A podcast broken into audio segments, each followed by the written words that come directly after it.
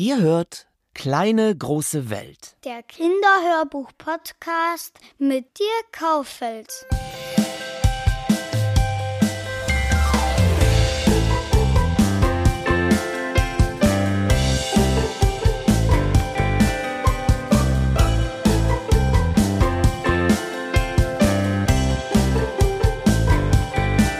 Geheime Klassiker.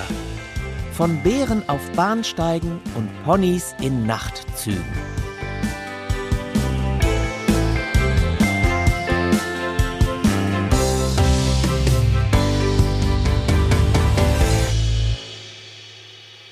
Herzlich willkommen. Die kleine große Welt öffnet ihre Pforten. Mein Name ist Dirk Kaufels und ich habe die große Freude, in dieser Episode sowie in den kommenden euer Gastgeber zu sein. In diesem Podcast geht es um Kinderhörbücher, um bunte Abenteuer für die Ohren, den Spaß im Kinderzimmer oder bei Autofahrten, um Geschichten, die die Fantasie anregen und die in eine große Welt entführen. Ich bin zwar kein Journalist noch professioneller Sprecher, aber ich bin ein Kind der Branche. Vor allem aber liebe ich gute Kindergeschichten. Und diese akustisch lebendig werden zu lassen, wurde meine Profession und Leidenschaft. Ein Podcast für Kinderhörbücher war also naheliegend. Obwohl ich ursprünglich andere Pläne für mein Leben hatte, bin ich vor einigen Jahren per Zufall in dieser Branche gelandet und arbeite mittlerweile als Lektor, Regisseur und Produzent beim Argon Verlag in Berlin. Gemeinsam mit meiner liebenswerten Kollegin Lena Lindenbauer gestalte ich mit Herzblut dort das Kinderprogramm. Und immer werde ich gefragt, sag mal Dirk, ich suche etwas für meinen Neffen oder meine Nichte, hast du nicht mal einen Hörbuchtipp für mich? Nun könnte man es sich leicht machen und sagen, nimm was von Astrid Lindgren, Ottfried Preußler, Michael Ende und Co. Und würde damit auch garantiert richtig liegen. Aber mal ehrlich, besonders originell wäre das nicht. Dieser Podcast soll euch eine kleine Orientierungshilfe sein auf einem sehr unübersichtlichen Markt und die feinen, schönen Highlights aus den Wogen der Titelfluten bergen. In den Jahren meiner Tätigkeit habe ich viele Kindergeschichten gelesen und vertont und kann jetzt schon einmal verraten, dass es ganz besondere Geschichten gibt, die es wert sind, dass man sie entdeckt. Und die sind übrigens nicht nur bei Argon erschienen. In der kleinen großen Welt ist auch Platz für Kinderhörbücher der lieben Kolleginnen und Kollegen anderer Verlagshäuser. Außerdem werdet ihr ein paar Leute kennenlernen, die zum Personal dieser Welt gehören. Und am Ende wird der Besuch sogar belohnt. Denn dann gibt es Verlosungen. Seht es mir nach, wenn es etwas knirscht und holpert am Anfang. Ich bin selbst noch der Pionier, aber das mit Lust und Laune. Ich hoffe, dass ihr mich begleitet.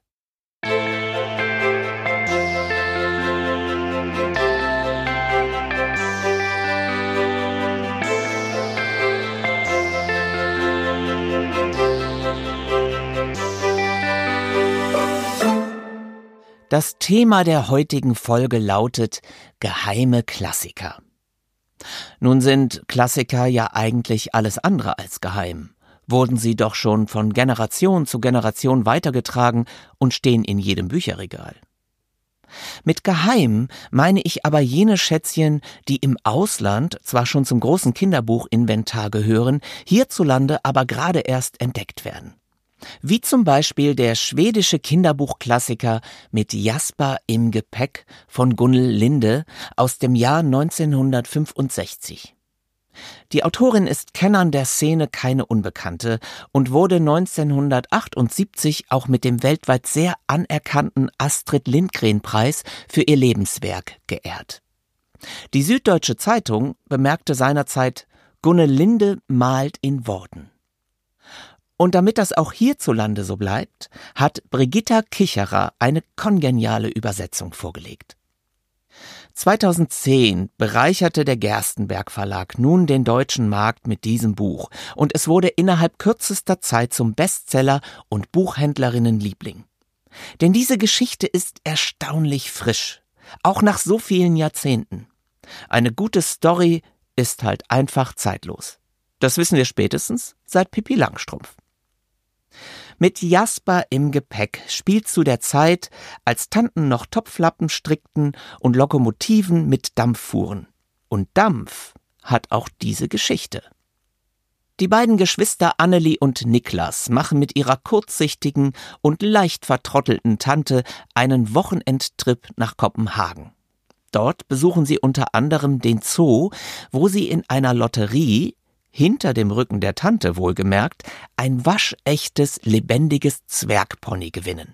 Das ist sehr niedlich und die Kinder taufen es Jasper. Doch was wird Tante Tinne davon halten, wenn die Kids auf einmal mit einem Zwergpony vor ihr stehen? Also muss Jasper versteckt werden. Im Hotelschrank, im großen Schrankkoffer und sogar im Nachtzug zurück nach Schweden. Die Geschichte spricht natürlich für sich. Zwei Kinder verstecken ein Pony vor den Erwachsenen. Das ist natürlich eine höchst vergnügliche Screwball-Komödie, die an allen Stellschrauben des kindlichen Humors dreht. Auch nach Jahrzehnten funktioniert dieser Spaß, diese kleine Rebellion. Für mich gehört mit Jasper im Gepäck definitiv zu den besten Kinderbüchern aller Zeiten. Und als Dieter Mann zusagte, das Pony-Versteckspiel akustisch zum Funkeln zu bringen, war ich geradezu begeistert. Dieter Mann gehört zu den besten Schauspielern des Landes, war jahrelang Intendant und Ehrenmitglied am Deutschen Theater in Berlin, glänzte in Der Untergang und vielen anderen Filmen und ist ein großartiger Hörbuchinterpret. Dezent tupft er mit Lakonie seine Lesungen und rutscht niemals ins Geschmacklose ab. Seine Interpretationen haben Stil auf höchstem Niveau. Wir hören einmal in die Szene, in der Tante Tinne mit den beiden Kindern im Nachtzug zurück nach Schweden reist. Während die gouvernantenhafte Dame schon im Abteil in den Federn liegt, führt Niklas Jasper in den Zuggängen aus, während Annelie im Abteil zurückbleibt, um die Tante im Auge zu behalten. Natürlich bleibt der kleine nächtliche Ausritt nicht unbemerkt. Annelie hat eine wahre Ewigkeit darauf gewartet, dass Niklas zurückkam. Plötzlich hörte sie draußen galoppierende Hufe, doch dann wurde es wieder still, bis jemand laut an die Tür klopfte. Seid ihr immer noch nicht eingeschlafen, Kinder? ließ sich Tante Tinnes Stimme vernehmen. Niklas braucht doch nicht anzuklopfen, bevor er ins Abteil kommt. Annelie öffnete zögernd die Tür, schloss sie aber blitzschnell wieder zu. Nicht Niklas stand draußen, sondern ein Schaffner. Das ist nicht Niklas, Tante Tinne, das ist jemand anders. Wer kann das sein? Wer nimmt sich die Unverschämtheit heraus, alte Damen und schlaflose kleine Kinder zu stören? Entschuldigen Sie die Störung, aber mehrere Fahrgäste haben sich beschwert, begann der Schaffner, als sie aufmachte. Beschwert? Na, das wundert mich nicht. So wie Sie hier herumlaufen und an den Türen herumhämmern. Muss man heutzutage einen Sonderzuschlag bezahlen, um ungestört im Schlafwagen schlafen zu dürfen? Um was geht's überhaupt? Es geht um ein Pferd. Mehrere Fahrgäste sind von einem Pferd gestört worden, das hier draußen im Gang herumgaloppiert. Ein Pferd? Ein Pferd in einem Zug? Das ist wohl das Verrückteste, was ich je gehört habe. Sind Sie wirklich so dumm, dass Sie auf so etwas hereinfallen? Tut mir leid, aber ich habe zugesagt, der Sache gründlich nachzugehen. Annelie kroch unter die Decke und zog sich das Leintuch fest über den Kopf, während sie zuhörte. Jetzt verliere ich gleich den Verstand, rief Tante Tinne aus. Wollen Sie im Ernst behaupten, dass Sie hier drinnen bei uns nach einem Pferd suchen? Pferde sind zwei Meter hohe Tiere. Bitte haben Sie die Güte, mir meinen Morgenrock zu reichen, damit ich herunterkommen kann, um Sie nach draußen zu befördern. Immer mit der Ruhe, meine Dame. Das war nur eine Routineuntersuchung. Ich sehe ja, dass hier kein Pferd ist. Ach, tatsächlich. Wollen Sie nicht unter den Kopfkissen der Kinder nachschauen, für den Fall, dass Sie irgendwelche Pferde dort versteckt haben? Oder in meinem Zahnbürstenetui vielleicht? Tun sich keinen Zwang an. Na nu, na nu, na nu, nu, seien Sie mal nicht gleich so spitz, gute Frau. Ich tue doch bloß meine Pflicht. Gute Nacht, die Dame. Mit Jasper im Gepäck ist Familienunterhaltung vom Feinsten. Ich fühlte mich irgendwie erinnert an die gute alte analoge Zeit der großen TV-Events und die Shows wie Dalli Dalli oder die Montagsmaler. Und da in diesen Shows häufig Jazz-Swing-Orchester la James Last für gute Stimmung sorgten, fand ich in diesem Fall genau so eine Musik passend. In meinem Vinylschrank entdeckte ich auch direkt eine uralte Swing-Platte mit Orchester- und Hammond-Orgelmusik. Der perfekte Soundtrack für dieses Hörbuch. Mit Jasper im Gepäck von Gunnel Linde ist geeignet für Kinder ab fünf Jahren und ein richtig spaßiger Entschleuniger in hektischen Zeiten. Gelesen wird es eben von Dieter Mann und es ist bei Sauerländer Audio erschienen.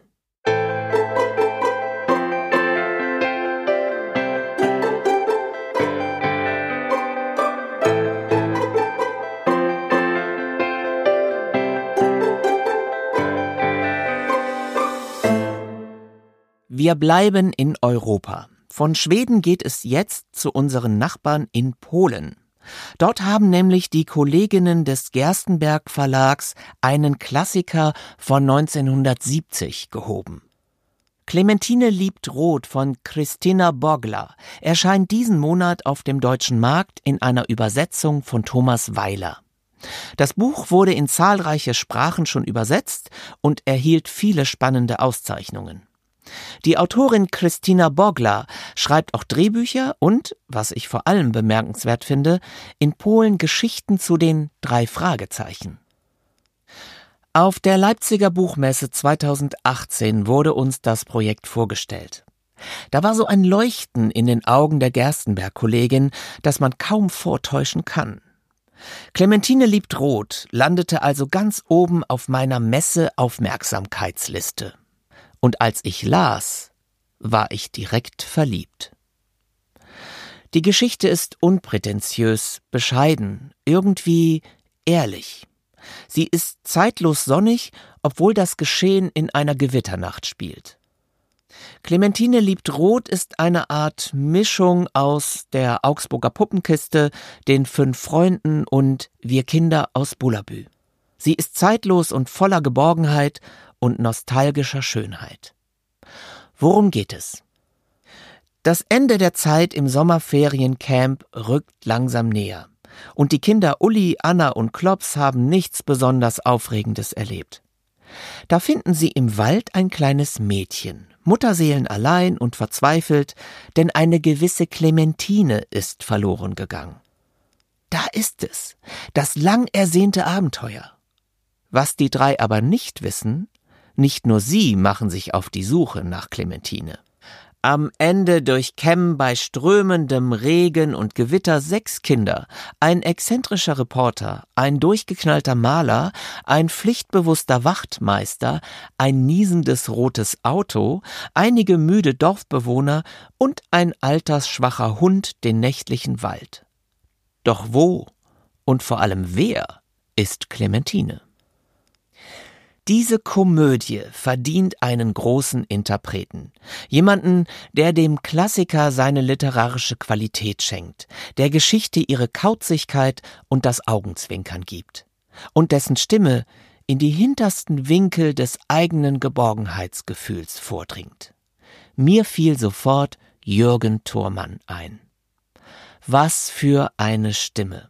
Ihr kennt sie alle begleitet sie uns doch schon seit vielen Jahrzehnten, ist in Hunderten von Sonntagnachmittagsfilmen zu hören und beamt uns zurück auf die elterliche Couch.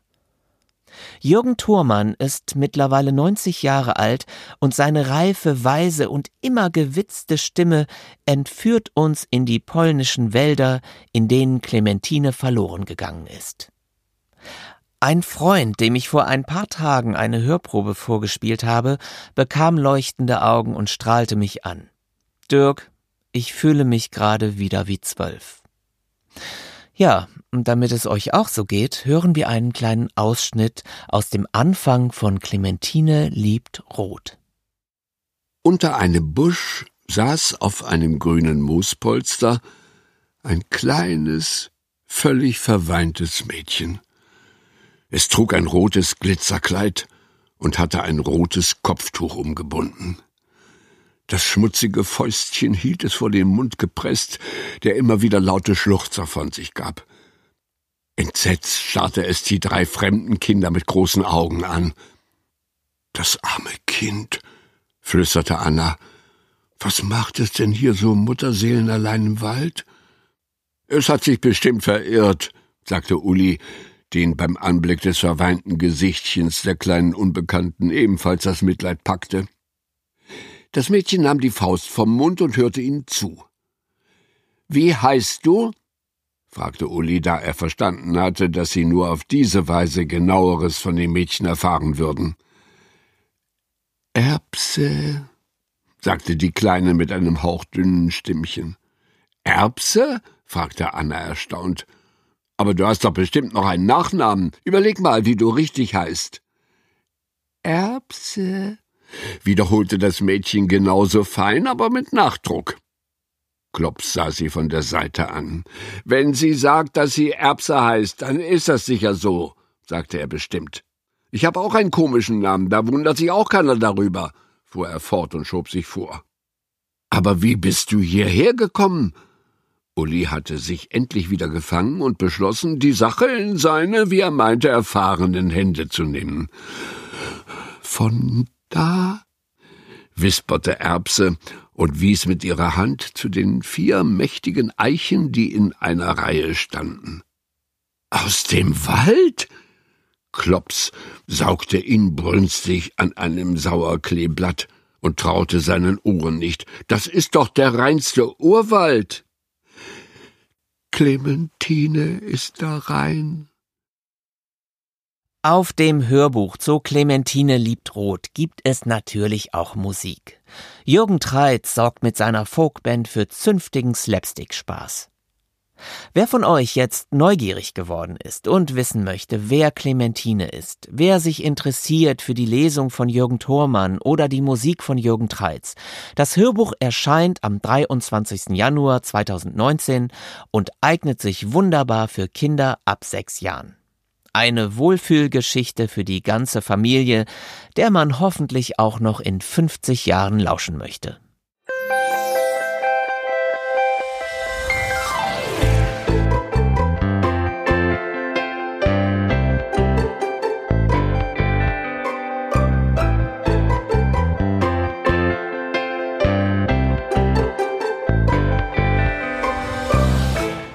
Im Zuge der Aufnahmen zu Clementine liebt Rot hatte ich die große Freude, mit Jürgen Thormann zu sprechen. Und jetzt wird sich unterhalten. Ich sitze jetzt hier mit Jürgen Thormann und sage erstmal Hallo, Herr Thormann. Hallo, hallo.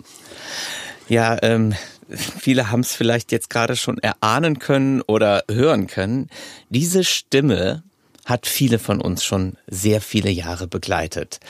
Äh, Jürgen Thormann ist vor allen Dingen durch seine Stimme bekannt geworden. Man kann sie geradezu schon als Klassiker bezeichnen. Herr Thormann, wann ist Ihnen denn zum ersten Mal bewusst geworden, dass Sie eine Legende sind? Mm, diese Frage erschreckt mich, weil eine Legende, so denke ich, ja, eine Legende ist immer schon ganz, ganz lange tot.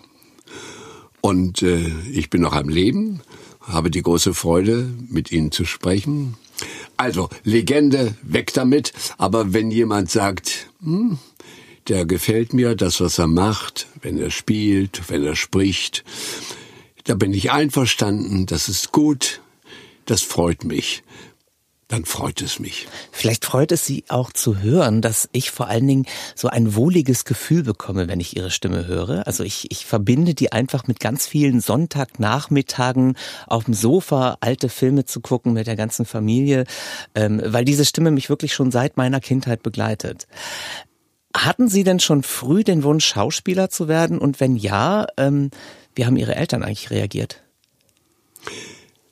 Es standen zwei Berufe für mich zur Auswahl. Entweder Pfarrer oder Schauspieler. Und zwar, weil beide die Möglichkeit haben, öffentlich laut, kraftvoll und lange zu reden. Das mit dem Pfarrer, das ist nichts geworden. Das hat nicht gereicht. Da haben mich äh, auch die Interessen wohl verlassen. Und dass ich Schauspieler werden würde, war eigentlich überhaupt keine Überraschung. Für mich nicht, für meine Eltern auch nicht. Meine Mutter war eher stolz auf mich. Sie war selber oder wäre selber gerne eine Künstlerin gewesen, geworden als Malerin.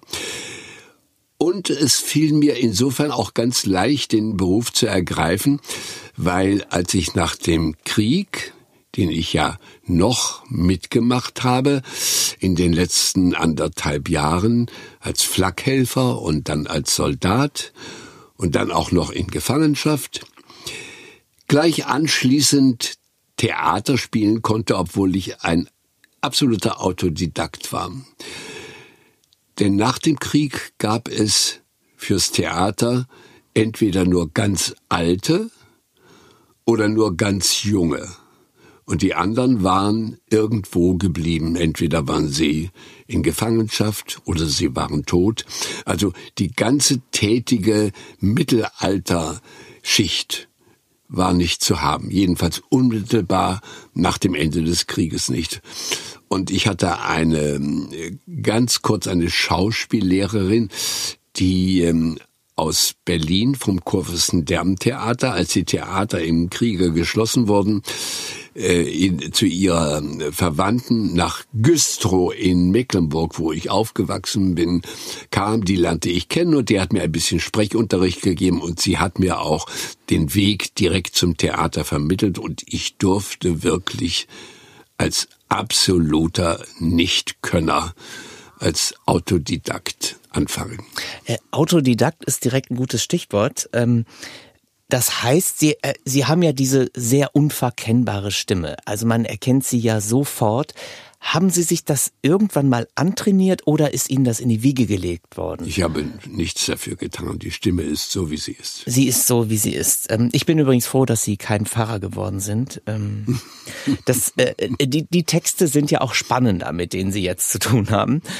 Ähm, Ganz wichtig, eines ihrer ganz großen Standbeine ist und war immer die Synchronarbeit. Wie kam es denn dazu? Ich wurde ans Schillertheater engagiert, damals die staatlichen Schauspielbühnen Berlins unter der Leitung von Boleslav Barlock und war, ich weiß nicht wie lange, einige Monate hier und habe gespielt. Und dann meldeten sich Synchronfirmen, die immer auf der Suche nach neuen Stimmen waren und luden mich ein, äh, zu synchronisieren, mit ganz kleinen Rollen zunächst. So habe ich angefangen, so hat sich's entwickelt. Wissen Sie noch, kennen Sie noch den ersten Film, den Sie synchronisiert haben? Nein, den kenne ich nicht mehr, aber ich erinnere mich daran, dass es ein äh, ja irgendein amerikanischer äh, Abenteurerfilm war und zwar äh, ein riesiges Holzfloß wurde äh, von so acht oder zehn Flößern einen Fluss hinunterbuxiert und von denen war ich einer.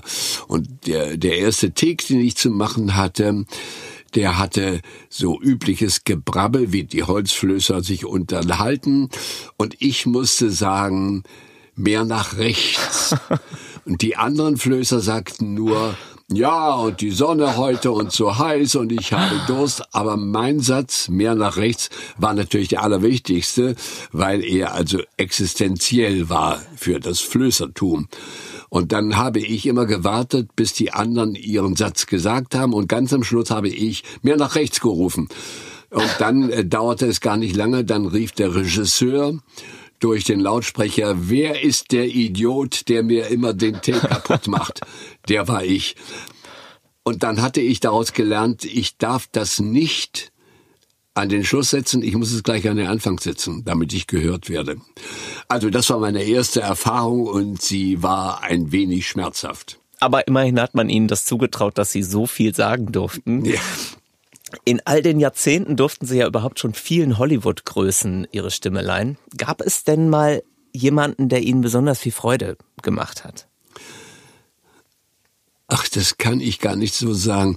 Ja, gute Schauspieler in guten Filmrollen haben mir immer Freude gemacht. Wie zum Beispiel der, ist er Norweger? Ähm, jetzt müsste ich den Namen wissen, alter Herr, der nicht mehr arbeitet, dann äh, natürlich die Amerikaner alle, von denen ich viele, viele gesprochen habe, und der bedeutende Engländer Michael Caine, den ich begleitet habe von seinen Anfängen bis heute. Ja, Sie haben es gerade schon gesagt, Michael Caine. Also das äh, kennen wir alle, ihre, ihre sozusagen Synchronarbeit bei Michael Caine. Max von Südow kann man auch vielleicht mal erwähnen. Max von Südow, ein wunderbarer Schauspieler, den ich ganz, ganz, ganz besonders gern gesprochen habe. Und bei Max von Südow ist mir immer eingefallen, wenn ich da kam und kannte den Film noch gar nicht, dann habe ich immer gewettet und habe gesagt, nach dem dritten Take macht er und so war es auch. Die Wetten habe ich immer gewonnen. Wunderbar. Das heißt, jeder hat auch so seine eigenen kleinen Macken, ja. die sie gelernt haben. Peter O'Toole müssen wir auch noch Peter erwähnen. Peter O'Toole war ein Wunder, ein ganz, ganz besonderer Schauspieler, ja. Haben Sie eigentlich jemals eine dieser Legenden persönlich getroffen? Nein, ich habe nur Michael Caine kennengelernt. Der war hier zu einer Premiere einer der, dieser Batman-Filme und da war hier roter Teppich auf dem Potsdamer Platz und da durfte ich oder sollte ich auch mit hin und her gehen und das habe ich auch gemacht.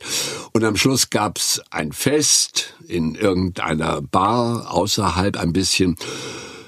Und da habe ich ihn kennengelernt und da haben wir miteinander gesprochen und er ist ein so liebenswürdiger, er ist ein Herr. Und so wie er im Film wirkt, so ist er auch privat. Es gibt also nichts, was ich irgendwie auch äh, nur als Winzigkeit gegen ihn ins Feld führen könnte. Nun muss man sagen, ähm, das trifft auch auf seine deutsche Stimme zu. Ähm, man kann es jetzt nicht sehen, aber Jürgen Thurmann sitzt vor mir wie ein aus dem Ei gepellter, eleganter Herr. Mm. Jetzt ist aber nicht nur ein Standbein ist halt äh, die Synchronarbeit, aber ein anderes natürlich die Schauspielerei. Also sie sind auf der Bühne zu sehen und auch vor der Kamera. Viele kennen sie zum Beispiel auch aus dieser sehr beliebten TV-Serie Jakob und Adele. Da haben sie nämlich den Sohn von Adele gespielt. Ja. Jetzt interessiert mich natürlich, wie war denn die Zusammenarbeit mit Brigitte Horney und Karl-Heinz Schroth? Gänzlich unkompliziert. Beide waren mir gegenüber ja hoch erfahrene, hoch berühmte Schauspielerinnen und Schauspieler. Aber ich bin mit so großer äh, Herzlichkeit empfangen worden. Ich hatte überhaupt gar keine Probleme mit beiden. Sie haben mir gestern eine ganz schöne Geschichte äh, zu Karl-Heinz Schroth erzählt. Wollen Sie die nochmal wiederholen? Ach so. Die Jacken. Ja, ja, ja, ja. Ähm, wir haben ein internes Duell ausgefochten. Wir beide liebten Strickjacken von Missoni. Missoni damals, äh, ja, war en vogue, war nicht billig.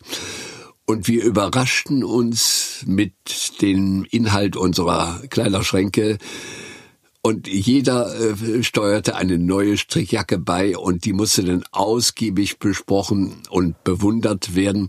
Und ich glaube, dass ich im Grunde diesen Konkurrenzkampf Winter äh, Strickjacke gewonnen habe, weil ich eines Tages mit einer ganz besonders schönen Jacke ankam, die auch einmalig schön war, nicht wieder zu kaufen war. Und dann hat Karl-Heinz Schroth gesagt, Dagegen komme ich nicht mehr an. Der Kampf ist beendet. Ich gestehe meine Niederlage ein. Und er hat danach andere Jacken getragen. Wenn man sich die Synchron-, Film- und Fernseharbeit über all die Jahrzehnte, muss man ja schon sagen, hinweg ansieht, was hat sich denn da verändert? Es ist unpersönlicher geworden. Damals, als äh, die Filme synchronisiert wurden, versammelten sich die Mitwirkenden sehr oft gemeinsam im Atelier, wenn gemeinsam Szenen gespielt wurden, wenn man Dialog mit zwei oder drei oder vielleicht sogar vier Kollegen hatte, dann standen alle am Mikrofon, alle waren da heute. wird das nicht mehr gemacht. Heute spricht jeder für sich ganz allein. Das geht natürlich viel, viel schneller, ist billiger und äh, ist hoffentlich auch nicht beim, beim äh, fertigen Film zu hören.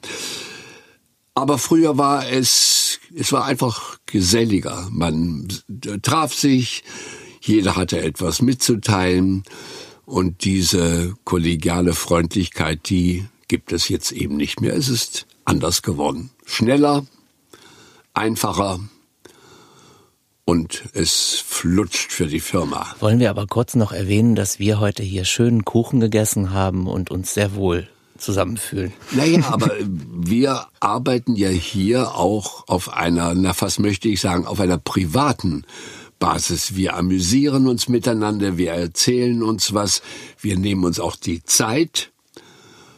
Und ich bin nicht wie manche Kollegen, die sich ein eigenes Studio gebaut haben um nicht äh, weite Wege zu unternehmen.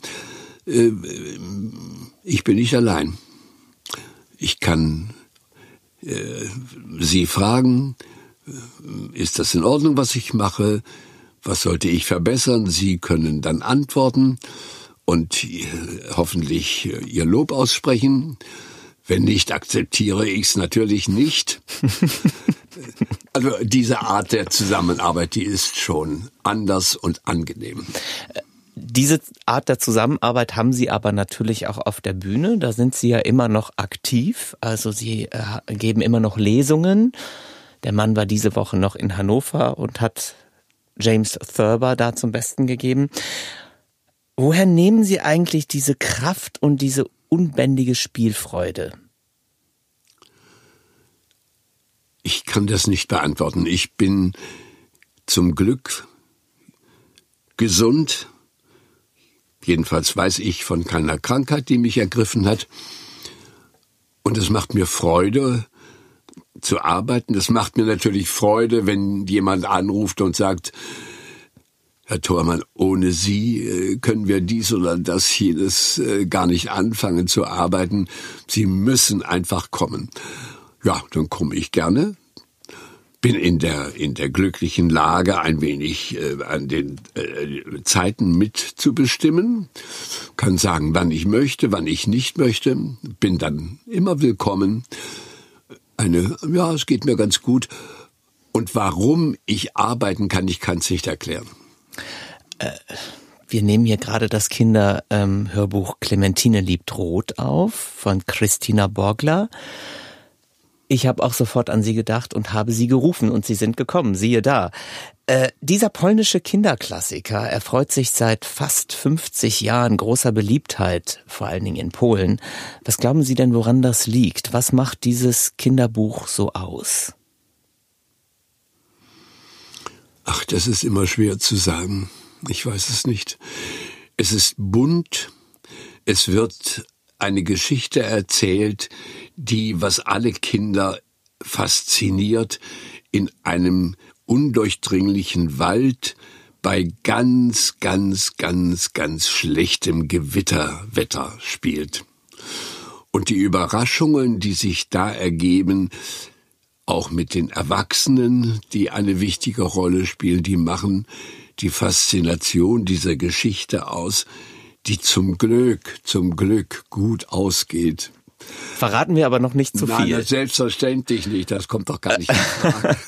aber das ist trotzdem ganz interessant. Ich würde gerne mal von Ihnen wissen, weil Sie lesen ja nicht nur Kinderhörbücher, sondern auch Erwachsenenhörbücher.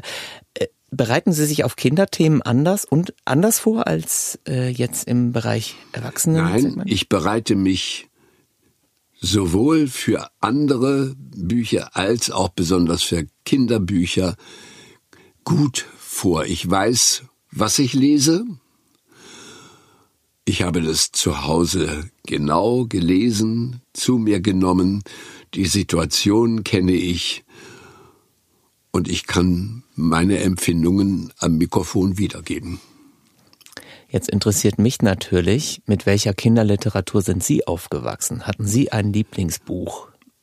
Ich hatte eine ganze Reihe Lieblingsbücher und das waren, ich weiß nicht, ob es die heute noch gibt, die Schneiderbücher.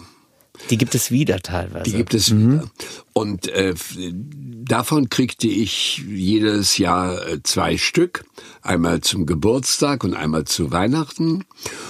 Und ganz besonders erinnere ich mich an ein Kinderbuch, das mich gar nicht mehr losgelassen hat. Da ging es um einen Jungen, der einen Rennwagenmotor erfand, der nur mit Wasser lief. Also ich war hingerissen von, von dieser Erfindung und dachte, na, das muss doch hinzukriegen sein. Also wenn der das da in dem Buch geschafft hat, ich habe es nicht hingekriegt, leider nicht. Aber das ist eine ganz, ganz starke Erinnerung. Und natürlich dann, als ich so zehn, elf Jahre alt war, Karl May.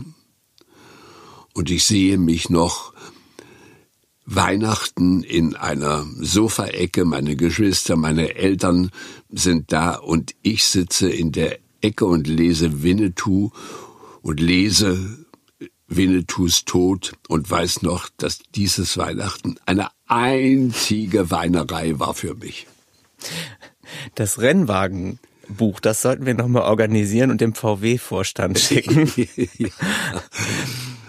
Theater, Film, Fernsehen, Lesungen, Synchronarbeit. Was macht Ihnen denn am meisten Spaß? Ach, das, da gibt es, das kann ich nicht sagen. Ähm, gute Aufgaben machen Spaß. Ich, eine gute Rolle, ein gutes Buch, was ich lese, ein guter Film, den ich synchronisiere. Alles davon macht mir Spaß.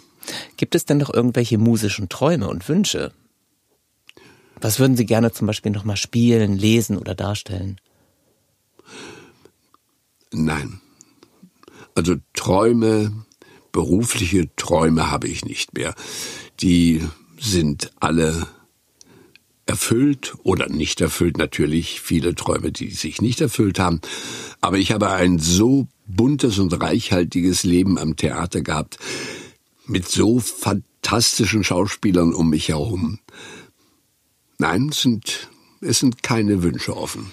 Dann denken wir doch mal an die, die noch Wünsche haben. Welchen Ratschlag geben Sie denn als, ich darf es mal so sagen, Legende, einem jüngeren Kollegen oder einer jüngeren Kollegin? Ich kann nur den Ratschlag geben, immer die Augen weit offen halten, immer zu gucken, was tue ich eigentlich in diesem Augenblick, wenn ich eine Rolle probiere, immer auf das zu hören, was die Kollegen um mich herum in ihren Rollen sagen und beim Theaterspielen aufrichtig sein. Das, was man sagt, auch zu meinen und nicht so zu tun, als wenn das mit der linken Hand ginge. Theaterspielen als ob ist nichts wert. Man muss an das glauben, man muss innen in sich die Muße haben, eine Situation wahr werden zu lassen auf der Bühne. Also Geduld und Aufmerksamkeit. Vielen Dank für Ihre Aufmerksamkeit, vielen Dank für Ihre Geduld und ähm, Sie waren jetzt mein erster Gast und ich sage herzlichen Dank, Jürgen Thurmann. Ich danke Ihnen auch.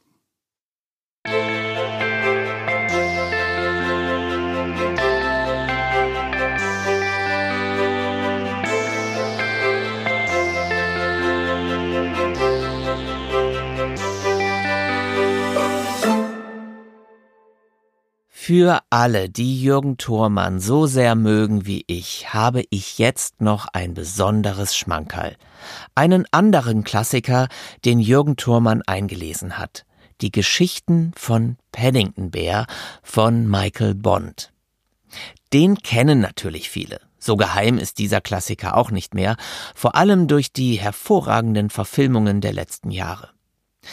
Ich persönlich hatte meine ersten Berührungen mit Paddington durch die Stop-Motion-Serie, die es Ende der 1970er Jahre und Anfang der 80er Jahre gab. Ich hatte auch eine kleine Plüschfigur, die in einem Pappkoffer verkauft wurde. Das alles basiert aber natürlich auf einer Romanvorlage. Der Autor Michael Bond schrieb zunächst Krimis und Kurzgeschichten, bevor er sich entschied, auch einmal etwas für die kleineren zu verfassen. Herauskam ein Geschichtenbändchen mit dem Titel A Bear Called Paddington, das 1958 erschien. Es wurde ein fulminanter Siegeszug durch die Kinderzimmer, so dass 26 weitere Bände folgten. In Großbritannien sind die Geschichten des kleinen Bären, der nach einem Bahnhof benannt wurde und bei der Familie Brown lebt, sozusagen ein Nationalschatz. Paddington Bear ist ein unglaublich angenehmer Zeitgenosse warmherzig, gut erzogen und hilfsbereit.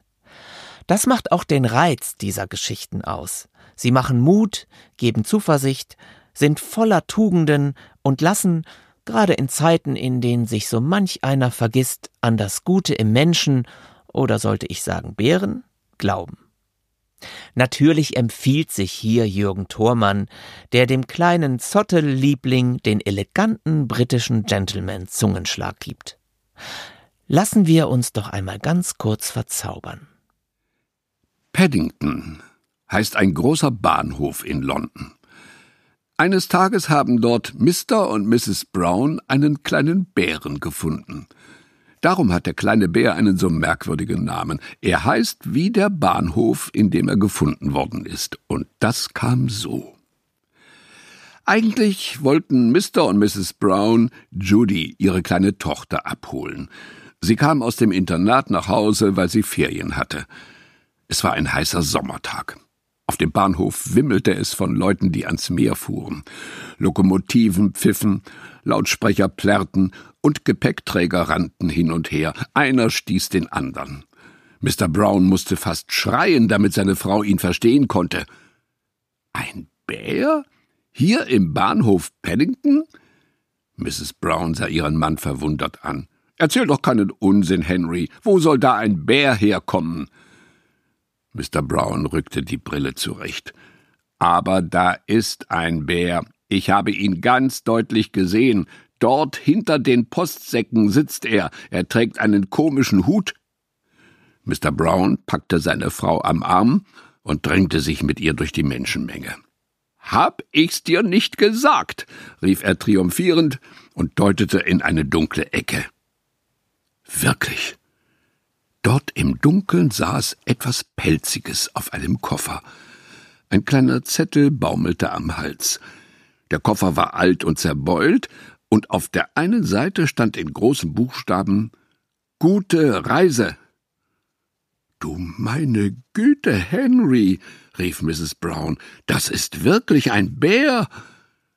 Sie schaute noch einmal ganz genau hin. Nein, Sie hatten sich nicht getäuscht.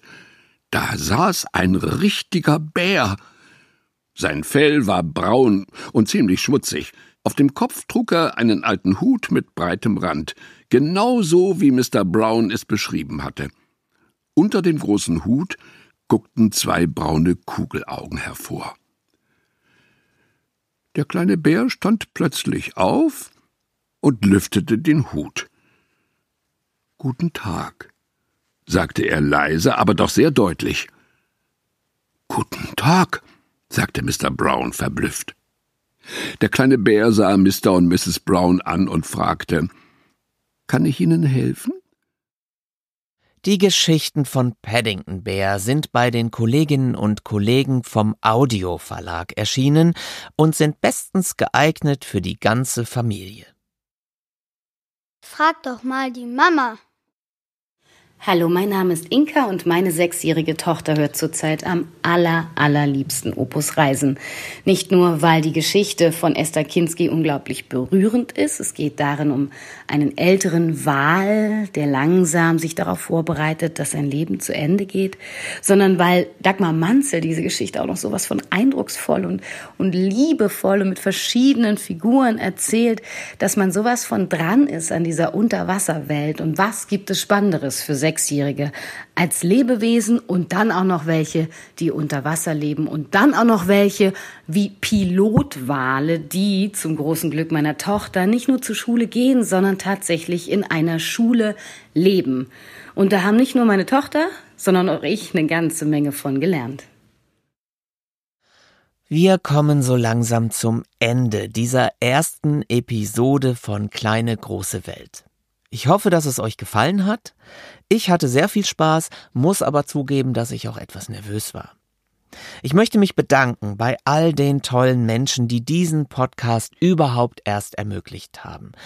Kilian, meinen Chef, den muss ich natürlich erwähnen. Patrick, der größtenteils den Ton zum Strahlen bringt. Dominik für die schöne Titelmusik. Den lieben Kolleginnen und Kollegen der anderen Hörbuchverlage und natürlich auch denen vom Argon Verlag. Und überhaupt danke an alle. In der nächsten Folge geht es um das monumentale Thema griechische Sagen. Und ich begrüße den wunderbaren Schauspieler und Hörbuchinterpreten Peter Kämpfe. Ich hoffe natürlich, ihr seid wieder mit dabei. Und jetzt gibt's was für umsonst. Ohne dass ich euch jetzt bestechen möchte, aber dem ein oder anderen beziehungsweise der ein oder anderen möchte ich ein kleines Dankeschön zukommen lassen. Ich habe hier liegen ein Exemplar von Mit Jasper im Gepäck. Ein ganz frisches Vorab-Exemplar von Clementine liebt Rot. Ein Exemplar von Geschichten von Paddington Bear und den Mama-Tipp Opus Reise von Esther Kinski. Außerdem hat Jürgen Thormann dreimal ein Seehund für Herrn Albert von Judith Kehr signiert. Dieses Hörbuch hatte ich nicht vorgestellt, aber lasst euch gesagt sein, es ist eine ganz süße Geschichte über die Freundschaft zwischen einem älteren Herrn und einem Seehundbaby und ist ideal geeignet für Kinder ab fünf Jahren. Alle diese Hörbücher verlose ich. Schreibt mir bitte bis einschließlich 31. Januar 2019 an folgende Mailadresse welt@argon-verlag.de. Ich wiederhole nochmal welt@argon-verlag.de. Und vielleicht gehört eines dieser Schätzchen dann bald schon euch. Wenn euch dieser Podcast gefallen hat, freue ich mich natürlich über schöne Bewertungen. Ihr könnt Kleine große Welt auch kostenlos abonnieren, überall da, wo es Podcasts gibt. Und bis dahin sage ich einfach mal, habt euch lieb, habt eure Kinder lieb ich mache jetzt die Pforte zu. Tschüss, euer Dirk.